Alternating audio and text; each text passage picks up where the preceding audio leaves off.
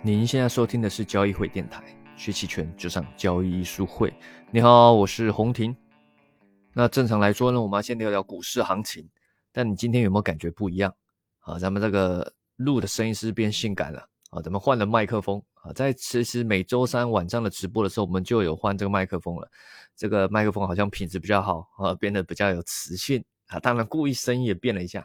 啊，感觉像变情感主播了啊！转型金融的情感主播或许会比较好，尤其在现在这种股市行情不好的情况下，或许当情感主播这个收益会更好，对吧？其实也不难啊，你听听看。例如，原来合适的人不是你拼命去追赶的人，而是在你累的时候愿意拉着你一起走的人。有些人一旦遇见，便是一眼万年；有些心动一旦开始，便覆水难收。有些人相遇只需一瞬间，相爱只需一分钟，相望却要用一生。有些事发生只需一秒，却要用一生来回忆。情不知因何而起，却一往情深。哎，那个 A 股啊，我不是在说你啊。好，没事，我们回到正题，回到咱们聊聊金融啊这个市场的行情。本周啊，稍微比较不一样的就是有这个九月十四号啊，就是在我录音频的昨天，呃，突然。呃，中国人民银行决定了降息了啊，而且是马上在九月十五降低，不是降息，刚才讲错，降准了啊，在这个九月十五号降低金融机构存款准备金率零点二五个百分点啊，但一时之间呢，稍微朋友圈呢又稍微刷了一点屏，说哎呀降准啊，降准啊，这是看似是一个利好消息啊，对吧？刺激经济啊，利好股市啊。那一时之间啊，你可能会看到很多的新闻，或是各种什么什么大 V 啊，或者各种什么抖音啊，在说，哎呀，这个降准啊，对吧？刺激经济啊，向市场投放大量的基础货币啊，全力拼经济啊，对吧？这个呃，要利好股市啊，这个可以抄底啦，什么之类的，对吧？呃，底部已现啊，啊，真的是这样吗？啊，股市有救了吗？姑且不论两周前降印花税后又被打下来。重点是大家可能误解了降准，虽然我们要对这个信心市场啊、经济还有市场有信心，但不是无脑嘛？你要理性的思考，而不是无脑的去去相信。啊，除非你是信仰了啊，那那就另当别论。我们咱们尊重信仰啊，但正常咱们做金融交易，尤其做投资啊，这市场很邪恶的，我们得保持理性思考的头脑。嗯，不要轻易被别人或者是被那个媒体误导。我跟你讲，媒体都只是跟风追热点的啊，没有任何的叫什么叫什么实在的实事求是，就就追热点、追求流量了啊。咱们这个现在这个时代就是追求流量嘛啊。那我们先回来啊，重点来看聊聊什么是降准啊？降准这个全名叫降低存款准备金嘛。那什么是存款准备金？啊，大家知道，呃，其实我在以前直播有聊过关于这个中央银行的货币体系啊，咱们现在银行的货币体系啊，这个只有中央银行发行的这个基础货币啊，是真正的钱啊，而这个基础货币钱呢，其实它不是真的给你啊，啊，它其实都给是给银行啊，那银行其实它本身也可以在扩增信用啊，去扩增这个信贷啊，其实例如银行给你钱。啊，就是在你的账户里面增加了存款，或者银行给你放贷啊，你去贷款、房贷、车贷这些，其实这个不是真正中央银行发的那个基础货币，而是一般的这些银行、民间的这些银行增加的信用。所以如果没有中央银行的去约束，那一般银行我就一直放啊，一直放啊，对，我就一直扩增，没人管我，对吧？你来我就给你钱，你来我就给你钱，那让你这个存款里面看似很多，但如果真的有人要去领钱怎么办？真的去领钱拿到手中那个钞票，那个是真真正正中央银行，也就是只有国家啊，咱们中国就是中国人民银行发行的基础货币啊，那个钞票是一一对应的。那如果你银行随便发个一百亿，结果其实你钞票你你的库存钞票只有十亿，那大家都来领，那你不就哇，这什么庞氏骗局被戳爆了，对吧？我那哎，大家会恐慌啊！哇，这银行要倒了，他没有钱了，我的存款怎么办？原来我存款数字都是假的，他其实并没有这么多，都是他乱乱乱增加放贷的。然后他去收那些，他之前贷款出去又收不回来，那存款的这些储户要去领，对吧？那不就爆了？然后根本就不够，造成所谓的很很有名的挤兑危机，这样银行就倒闭，银行倒闭就造成整个金融市场流动性危机，那整个经济就垮了。那就想象你的身体，你的身体如果血液不流动，那你所有器官就挂了，啊，血液看似平常没什么作用，但它起到就是流动的作用，啊，流到起到这个沟通的作用，就非常的重要，啊。所以说呢，这所谓的存款准备金呐，就是央行为了克制这个一般的银行去乱增加信贷的一种一种约束的机制啊。呃，例例例如啊，随便举例啊，存款准备金率假设是百分之十，也就是说，如果整个市场我投放，我中央银行就发行了一百亿，我就发行一百亿。那所有的民间的这些银行，真正的能放出去了，不会去超过一千亿啊，因为大家至少要准备百分之十的，在我中央银行里面。那例如你这家啊，你在外面放了信贷，你投出去了啊，你投出去了二十亿，那你百分之十就至少你要有两亿的真正真正的我银中央银行给你的基础货币，至少要两亿要存在我中央银行，用此来限制你，对吧？例如哎。你要投到你信用想要增加到一直放贷给一些企业放到三十亿，但不行啊，你不够啊，对不对？你在中央银行只有两亿，那就要限制你了，那你就不能再去超超超过去放贷啊。但是这是传统的方式，其实现在真正现代银行核心的体系控制的是利率。为什么？假设你真的不符合好了，我们随便举例一家银行啊，什么一家不知道哪里来的银行。我真的不符合了，我就放出去三十亿了啊！到了每天要检查的时候，哎，央行说，哎，你这个怎么你在我这边存款的只有两亿啊？我们说好存款准备金率是百分之十，哎，你放了三十亿，只有两亿，你差你还少一亿，哎，那怎么办？去借吧，对不对？就去去去借呗，对吧？你假设随便举例啊，招商银行不够，你去找工商银行借啊，对不对？你还可以去找什么交通银行借啊，啊，对吧？平安银行去借一下，看人家愿不愿意借你。啊，所以有这个什么市场间的这种呃存款利率吧，对，银行间的这种银行间利率应该听过嘛？那别人如果别人有有人可能多了，哎，你那么会放贷，你去放，我害怕，我不敢放，那我剩下很多的这种准存款准备金在里面，那我就借你嘛，对吧？我就借你啊。假设假设大家利率觉得合合适就可以借你嘛。但万一有时候可能市场大家担心市场比较危险，担心说，哎呀，这个钱借出去怕怕。怕拿不回来，或者是整体市场利率在上升，没有人想借你怎么办？难道你违反了存款准备金率，你这家银行怎样倒闭吗？还是被处罚？不用担心嘛，央行肯定会借你吗？尤其如果是一些大银行，大到不可能倒的，没有人借你，央行肯定借你。所以央行的利率啊，它才是最终核心控制了整个金融市场。而在现代金融市场，存款准备金率几乎已经算是无效了。你去看美国的，哦，美联储他们存款准备金率其实基本上也都不看的，你把它当做零都没关系。他们控制的核心是什么？怎么去控制这些银行去乱放贷？用的就是利率控制，也就是基准利率。所以在美国，大家常常关心的联邦基准利率，就是美联储它在控制的就是这个联邦基准利率，核心控制就是利率。它想要让大家的这个这个市场上钱变少。或者是不要让信贷无限制扩增，它就升息嘛，加息嘛，所以增加利上升利率嘛。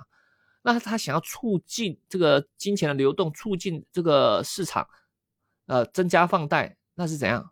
降低利率嘛。那所以回到核心，它控制的是这个它的这个所谓的短期利率，也就是它的联邦基准利率，这是核心啊。所以其实降准基本上在现代已经无效了。啊，所以大家不要想要听到哇降准就感觉跟降息一样啊。虽然说现在在中国降息这个刺激效果越来越弱了，但降准更几乎是没用啊。所以不要以为嘛又又傻傻周五一开盘又冲进去买，对吧？你看很明显周五一开盘不仅没涨还往下跌嘞。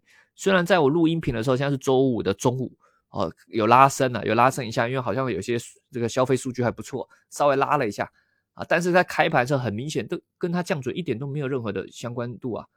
对吧？这个而且央行肯定也不是为了救你，有些那个媒体我都不知道取的什么标题，哇，央行出来扶持股市啊，救股民。我操，央行那么多事情要搞啊，是不是救股民？对吧？央行头很大，还有各种这个汇率的各种，他他考虑什么？谁还给你管股市啊？对吧？所以不要啊，但没办法，这个新媒体都是意淫，为了。博取流量，他可能觉得也是假的，但他照写，因为他知道有流量啊，有有流量就好啊。那这个没办法啊，但大家还是要理性去思考啊，不要被这个奇奇怪怪的媒体给给带偏了。那当然，回来咱们做这个金融交易啊，啊，不论是做股票或期权，其实现在股市也不是很好做，整整体是偏弱势的。虽然上证五零和沪深三百啊，整体还是在横盘区间震荡。啊，尤其上证五零一直都是有神秘力量可以去撑住的，所以还是在区间横盘，主要是偏是期权卖方有利。可是，在一些中小股卖压就比较重了，尤其是像是创业板这种，创业板基本上创，例如我们做创业板 ETF 期权，看创业板 ETF，它已经是破底了，整体是空方是压制的啊，所以是已经偏空的走势。但你能不能积极做空呢？其实也有一定的难度啊，这因为因为其他指数还在撑。那你看，上证五零、沪深三百都还能撑得住。那如果你真的很心急啊，想做这些呃，就是这些政策的一些交易，对吧？可能是降息降准啊，可能你提前知道，或者是政策释放之后，你想进去搏一下的啊，那可能啊，你还是用一些期权策略会比较保险一点。例如，如果你提前想要赌。你大概知道周四周五可能啊，但这个你肯除非有内线，不然你怎么可能知道啊？周四周五可能这个央行要出降息或降准的一些政策，对吧？现在有时候像看 Bloomberg 所以小作文，感觉都提前可以知道一些信息。假设你就有这样的方式可以提前知道，可是你不确定这信息是好是坏啊，啊，对不对？虽然大概率是好，但有时候可能这信息出来反而，例如有有没有什么造成人民币贬值压力更大？那搞不好往低开呢？啊，所以你想保守一点，但你知道这是一个很大的波动。那你在期权上就可以用什么？哎，买方跨市策略嘛，啊，大家应该还记得这策略嘛？这是一个很适合赌用来做事件驱动交易的啊。例如你随便举例啊，所谓的买方跨市策略就是同时买认购期权加买认沽期权。例如现在三百 ETF 价格在三点八啊，你就同时买三点八认购加买三点八认沽嘛，这就是一个买方跨市策略。或者是你稍微买虚值一点，你想赌更大波动哦，因为你如果同时买这个大概平值的。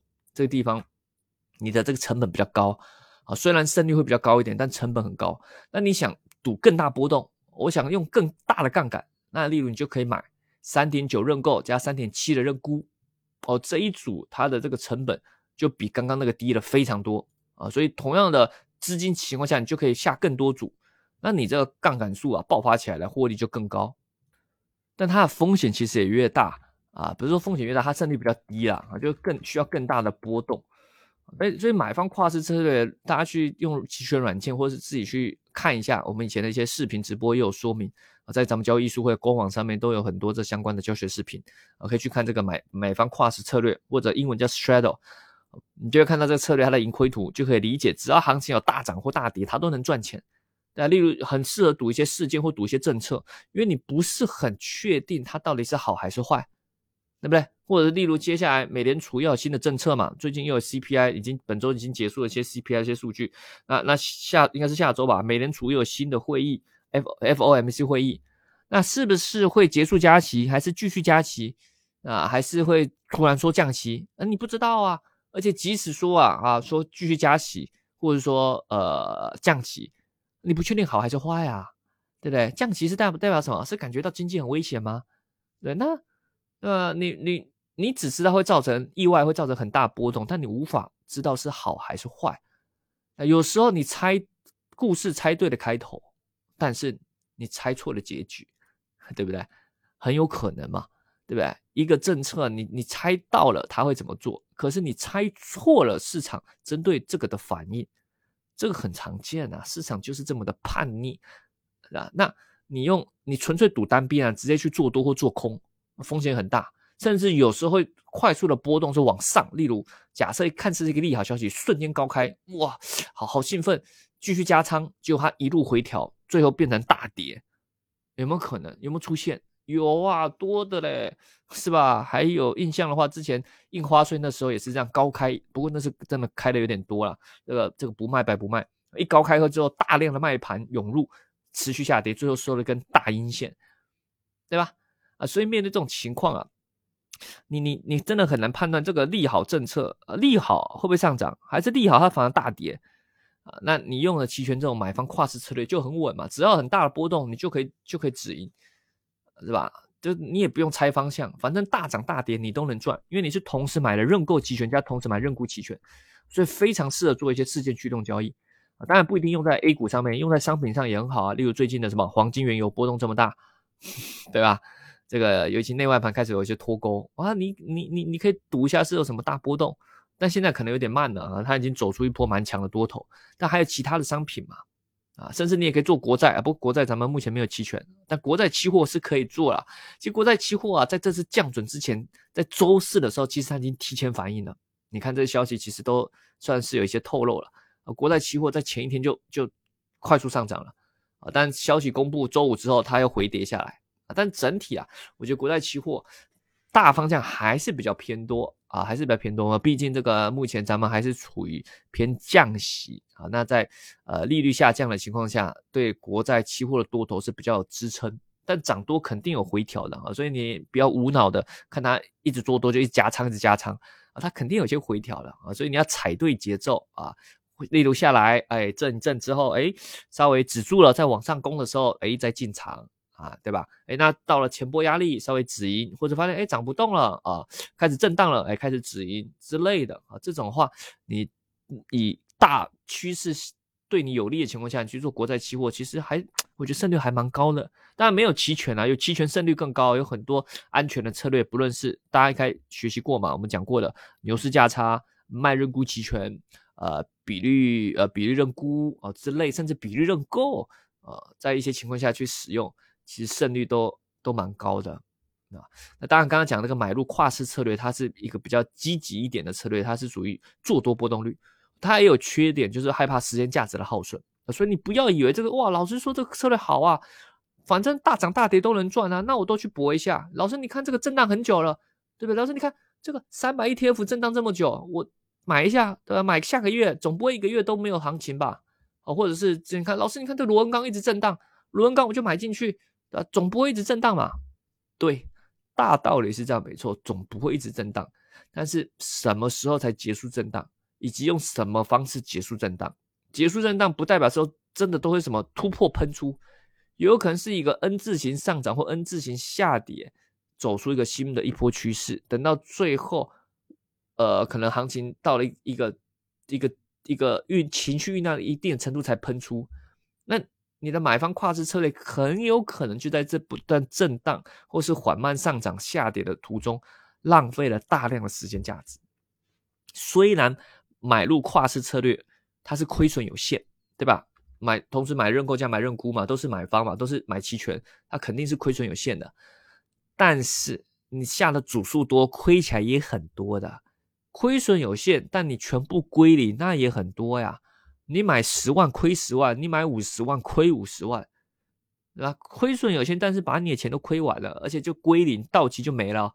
你股票亏亏亏，还你还可以期待它回本，对吧？你可能现在股票他妈亏了那多惨了，但是你想说总有一天会回来，你只要不卖就有希望，对不对？一年、两年、三年、五年、十年，我给我儿子，我给我孙子，可以吧？可以啊，但期权你不行啊，一个月、两个月归零，三个月归零，半年归零，归零就是归零，就是没有了。所以买方跨市策略你也不能无脑随便都是用，还是有一些关键的判断，例如做事件驱动，或者是关键的一些点位的突破去博取一下，是可以用买入跨市策略的。但你要注意，它是有时间价值耗损的这个缺点啊，也不要买在隐含波动率太高的时候，这些都是很重要的一些基础啊，不要看似策略很好用就去乱用了啊。同样的，呃，同样的也不要感觉。呃，这策略好像很安全，呃，其实它有它危险的地方，啊，当一般我们在交易这个策略不会太常用，但是在一些关键地方还是会去使，还是可以去使用的。它跟卖跨策略刚好就是相对应、相反的嘛，啊，卖方跨市策略是双卖嘛，就是做空波动率，而这个是做多波动率啊，所以在一些比较低的呃隐含波动已经被压到很低的时候，你可以去用，但你又不知道什么时候会爆发，那你可以搭配伽马 scalping。去中间去不断去刷刷一些利润，降低时间价值的耗损。那你肯定觉得这个名词什么是 gamma scalping，听起来这什么鬼啊？还英文啊？这个在我们《期权新世界》这本书里面其实有讲过这个操作手法，它是一个买方跨市策略的进阶版啊。呃，感兴趣可以再看你在京东商城上面去找《期权新世界》啊，新就是很新的新，世界就是那个 the world 嘛，就是这个世界嘛，期权新的世界，期权新世界。啊，在京东上面应该都可以看到我们这本两年前出的书啊，但是很多知识都是通用的，里面有对 Gamma Scalping 做蛮详细的讲解。当然，下周的文章我也会出这个这个交易方式的介绍了啊，你可以用在一些你做买房跨市策略之后，但你不确定什么时候会爆发，既有这个去刷一些利润，啊，不断去做一些买低卖高，有时候利润也还不错。等到行情爆发，哎，你也能赚到，啊，所以算是一个蛮好的辅助型的搭配啊，但就比较考验你的这个这个买低卖高的技巧啊。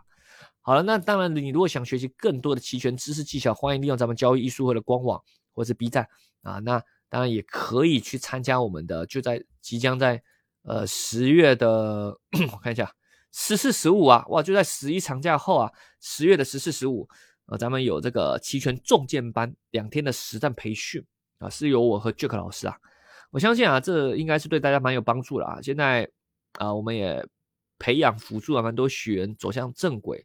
啊，也不能说一定是赚大钱，但至少不会再乱亏，而且实现看似长期可以稳定获利啊。